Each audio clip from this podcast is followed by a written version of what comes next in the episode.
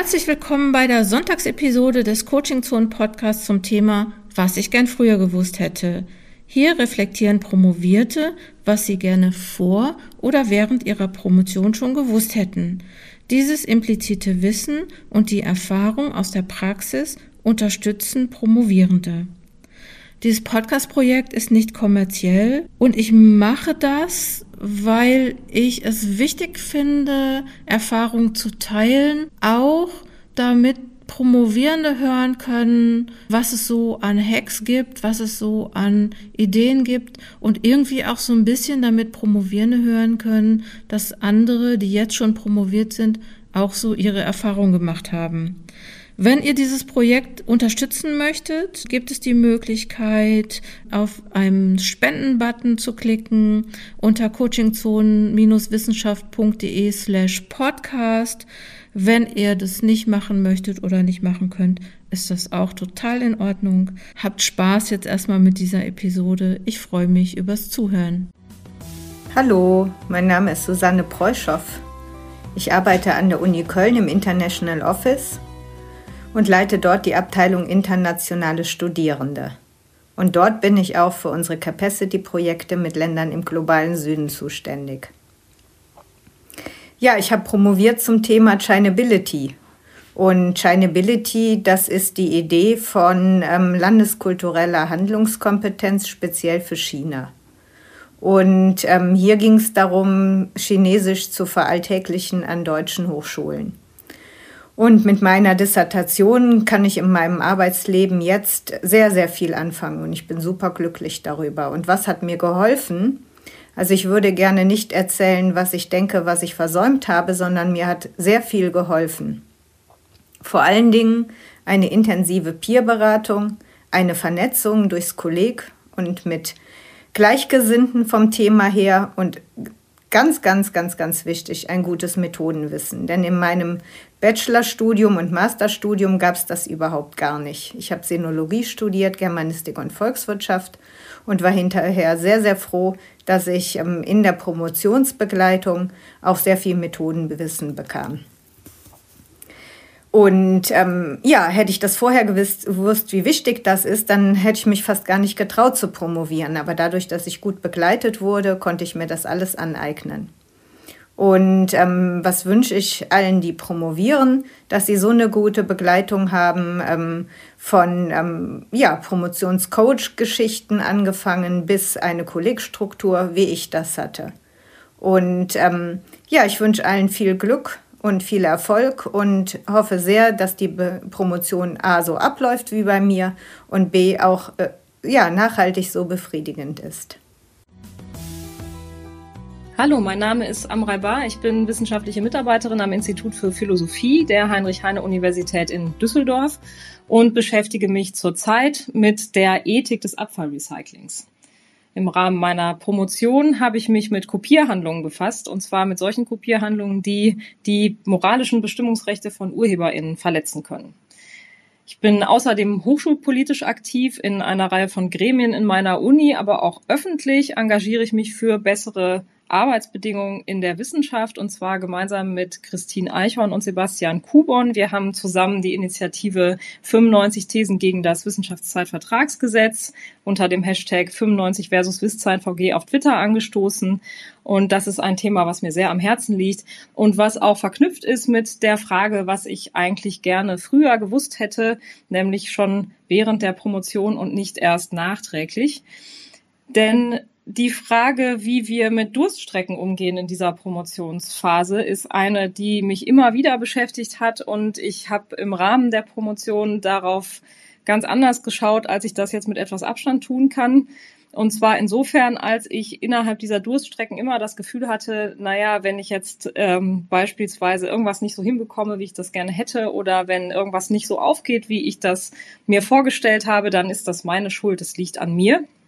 Das kann sowohl die inhaltlichen Dinge betreffen, als auch einfach andere Dinge, wenn Dinge scheitern, wenn beispielsweise ähm, der Vertrag ausläuft. Das war bei mir der Fall, bevor die Dissertation fertig ist. Da habe ich dann gedacht, naja, das ist jetzt meine eigene Schuld, dass ich hier mit Arbeitslosengeld 1 die Arbeit fertig schreiben muss. Inzwischen ist mir aber klar, dass ganz vieles von dem, was wir so auf unsere eigene Kappe nehmen und von dem wir den Eindruck haben, das haben wir jetzt selber verbockt, ähm, etwas ist, was eigentlich das System erst erzeugt. Also das Beispiel mit der Dissertation, die nicht fertig wurde, ähm, das lässt sich ganz leicht, wenn man sich das statistisch mal anguckt, ähm, in diesen Rahmen einbetten, weil nämlich der Umstand, dass ich innerhalb von viereinhalb Jahren das nicht geschafft habe, ähm, auf Arbeitsverträgen und dann noch mit einem Stipendium diese Arbeit fertig zu schreiben, damit bin ich laut Statistik ganz wunderbar im Schnitt sogar noch drunter. Also dieser Umstand, der ist gar nicht mir anzulasten gewesen und der ist auch äh, natürlich anderen, denen es genauso geht, nicht anzulasten, ähm, sondern das ist einfach eine, ein Resultat dieses Systems, in dem wir die Laufzeit von Qualifikationsstellen ähm, so vorfinden, dass sie gar nicht zu dem passt, was eigentlich so eine Dissertation am Ende braucht an Zeit. Also eine Dissertation braucht laut Bundesbericht zum wissenschaftlichen Nachwuchs 5,7 Jahre im Schnitt und eine klassische Promotionsstelle läuft viel kürzer. Das ist so ein Beispiel dafür, dass eigentlich das, was wir uns so selbst anziehen, quasi als äh, unsere eigene Schuld, äh, dieser, diesen Schuh, den würde ich mir nicht mehr anziehen. Ähm, und das ähm, ist mein Rat, das auch nicht zu tun, sondern sich klar zu machen, dass vieles eben aus diesem System heraus überhaupt erst zustande kommt an Problemen und dass wir selbst das gar nicht in der Hand haben, daran was zu ändern. Außer vielleicht in unserem Umgang damit. Und das ist ein zweites Thema nämlich diese Idee, dass man sich zusammenreißen muss. Man muss da jetzt irgendwie durch, das ist eine schwierige Phase, das wissen alle. Und es gibt viele Leute, die einem dann suggerieren, naja, jetzt muss man sich eben zusammenreißen und äh, die Zähne zusammenbeißen und dann wird das schon. Da würde ich sagen, inzwischen, das habe ich jahrelang gemacht und ich habe eben auch zum Beispiel, äh, was diese äh, Erwerbsarbeitslosigkeit betrifft, das nicht groß thematisiert und das war mir eigentlich ziemlich unangenehm zu dieser Zeit.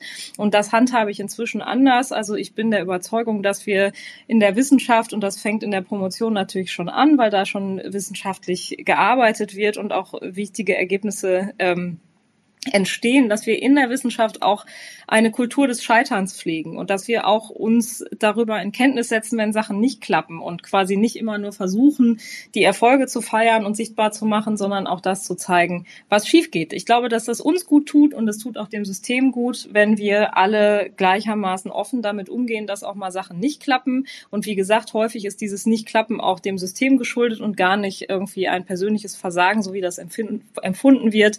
Beispielsweise, wenn mal irgendwie ein Paper nicht angenommen wird oder ein Antrag scheitert, dann hat das häufig damit zu tun, dass die Annahmequoten einfach und die Erfolgsquoten einfach sehr schlecht sind. Und sich das eben klar zu machen, es ist äh, häufig das System, was die Probleme verursacht. Und wenn ich Probleme habe, dann darf ich die auch nach außen tragen. Und das ist auch wichtig und ist nicht nur für mich gut, sondern auch für andere.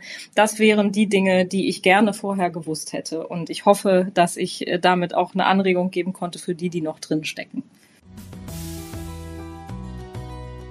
Hallo, ich bin Evelyn Reuter und habe Ethnologie, Theologie und Südosteuropa-Studien in Halle und Jena studiert. Danach promovierte ich in den Südosteuropa-Studien an der Schnittstelle zur Religionswissenschaft an der Uni in Jena. Seit der Verteidigung meiner Dissertation im Dezember 2019 bin ich an verschiedenen Universitäten als Lehrbeauftragte unterwegs. Ich hätte gerne mindestens zwei Dinge früher gewusst. Erstens. Ich bin erst recht spät mit verschiedenen Fachgesellschaften in Kontakt gekommen und habe dann festgestellt, dass ich auch schon früher, viel früher auf diese Gruppen hätte zugehen können, um dort Personen zu treffen und mich mit ihnen austauschen, die ähnliche Forschungsinteressen haben wie ich. Das wäre für mein interdisziplinäres Forschungsprojekt super gewesen, denn so war, ich mich in dieser einen Fachgesellschaft, in der ich ähm, eher war, eher so als äh, exotische Außenseiterin gefühlt. Das andere, was ich gerne früher gewusst hätte und was mich immer noch sehr beschäftigt, ist, ähm, wie ich am besten die Postdoc-Phase gestalten sollte. Denn bisher waren die Übergänge von Abitur zum Studium und zur Promotion sehr fließend, obwohl ich immer einen Schritt nach dem anderen geplant habe und ihn dann so auch gegangen bin. Während der Promotion wurde mir erst bewusst, dass ich eine Entscheidung treffen muss, ob ich in der Wissenschaft bleiben möchte und oder allgemein, was ich danach machen möchte.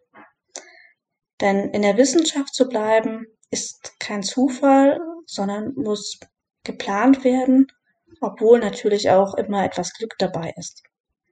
Auf Platz eins stand bei mir die Wissenschaft. Deswegen überlegte ich mir etwa ein halbes Jahr vor der Abgabe meiner Dissertation ein Thema und kontaktierte eine Professorin, die mich auch bei meinem Vorhaben unterstützte und mit der ich zusammen auch ein, erst, ein erstes Proposal entworfen habe. Dennoch habe ich bisher keine Postdoc-Stelle an der Uni bekommen und auch anvisierte Übergangslösungen haben sich nicht ergeben. Zum Beispiel habe ich überlegt, eine begrenzte halbe Stelle, eine zeitlich begrenzte halbe Stelle anzunehmen und nebenher mein Forschungsthema weiter zu verfolgen. Da es sich ohne Lebensunterhalt oder nur mit einem bis zwei Lehraufträgen eher schlecht lebt, habe ich Anfang April diesen Jahres eine Stelle außerhalb der Wissenschaft als Beamte auf Widerruf angenommen. Dennoch stecke ich mit vielen wissenschaftlichen Projekten noch ähm, mitten in der Durchführung und Organisation, die ich bereits vorher angefangen habe zu planen. Diese kann ich jetzt jedoch nur noch in meiner Freizeit, also nach Feierabend oder am Wochenende verfolgen. Das bedeutet für mich viel Ausdauer und viel Disziplin. NichtwissenschaftlerInnen in meinem Umkreis können meine Passion und meinen Einsatz für diesen unsicheren Weg der Wissenschaft oft nicht verstehen. Doch WissenschaftlerInnen, doch von WissenschaftlerInnen erfahre ich Zuspruch ähm, und Anerkennung meiner Arbeit und das macht mir Mut und das ist das, warum ich versuche auch dran zu, dran zu bleiben, auch wenn es nicht immer leicht ist. Ich empfehle daher allen ZuhörerInnen, sich erstens frühzeitig zu überlegen, wie kann ich mich verletzen, mit wem kann ich mich austauschen, aber auch frühzeitig zu überlegen, wie es nach der Promotion weitergehen soll. Und ich wünsche allen den Mut, eigene Wege zu gehen, um an ihr Ziel zu kommen und mit Rücksicht auf sich selbst und die eigenen Kräfte diese gut einzuschätzen und auch einteilen zu können. Ähm, genau. Hallo, mein Name ist Julia Reimer und ich bin Sozialpädagogin derzeit tätig als Referentin für Freiwilligendienste in der außerschulischen Bildungsarbeit. Und ich habe im Fach Allgemeine Pädagogik promoviert. Ich hätte von meiner DIS gerne einerseits gewusst, dass der erfolgreiche Abschluss der DIS besser ist als die perfekte Dissertation, falls es die perfekte Dissertation überhaupt gibt. Und ich hätte andererseits auch gerne gewusst, dass ich es niemals schaffe, die ganzen Bücher und Texte, die ich immer überall hinschleppe, ob es im Wartezimmer ist, ähm, gefühlt auch in, in Warteschlangen beim Bäcker, Bäckerin, ähm, Kfz-Werkstätten, Busse und Bahnen, wohin auch immer, äh, niemals schaffe zu lesen. Das hätte mir ein bisschen Rückenschmerzen gespart, glaube ich. Ich habe während der Dissertationsphase in einem ganz tollen Projekt äh, teilgenommen, das mir sehr viel gegeben hat. Das war eine, ähm, oder ist in einer szenischen Lesung gemündet, die biografisch promovieren hieß. Und da haben wir uns in einem kleinen Kreis von Promovendinnen ähm, Einblick in unsere Promotionsprozesse gegeben und äh, in unseren Promotionsalltag, auch in die Probleme und Schwierigkeiten, die wir in den Promotionsprojekten haben und hatten. Und ähm, das hat mir sehr viel gegeben, weil wir nachher sehr positive Resonanzen von dem Publikum bekommen haben, ähm, wo ich das Gefühl hatte, so bei denen kam das auch an, was uns da beschäftigt. Das war auch für viele anschlussfähig, äh, bezogen auf ihre eigene Promotionsphase. Und mir hat es wirklich gut getan, mal bei anderen irgendwie da so ein bisschen hinter die Fassade zu schauen von Promotionen, weil ich das Gefühl habe, dass ähm, ja man vielleicht darüber mit anderen manchmal noch nicht so ganz sprachfähig ist manchmal vielleicht auch nicht sein will, weil man das auch nicht offenlegen kann, welche Verletzlichkeit man da hat. Und ähm, ja, darüber hinaus aber andere auch einfach ganz andere Rahmenbedingungen haben als man selbst. Und vor dem Hintergrund wünsche ich euch auch wirklich von Herzen, dass ihr in dem ohnehin schon anstrengenden Promotionsprozess bei euch bleibt und die Dinge, die da ähm, auf euch zukommen oder vor euch liegen, in eurem Tempo macht und euch nicht noch Druck dadurch macht oder euch von dem Druck löst, euch ständig mit anderen zu vergleichen. Kommt gut und gesund ähm, durch den Promotionsprozess. Alles Liebe. Danke fürs Zuhören dieser Episode des Coaching Zone Podcast jeden Sonntag, was ich gern früher gewusst hätte. Wenn du Promovierte kennst, die Lust haben, bei diesem Podcast mitzumachen, sich mit einer Sprachnachricht zu beteiligen, dann sag gerne Bescheid, sag ihnen Bescheid, sag mir Bescheid, weil ich brauche nämlich für dieses Jahr 250 Promovierte. So hatte ich mir das vorgenommen. Es ist ein bisschen schwieriger, als ich gedacht habe, aber solange ich noch Sprachnachrichten bekomme, gebe ich nicht auf. Wenn du die Arbeit an diesem Podcast finanziell unterstützen möchtest, geh auf die Seite coachingzone-wissenschaft.de slash podcast da gibt es einen Spendenlink. Ich würde mich freuen und wenn's, äh, wenn du nächste Woche wieder einschaltest.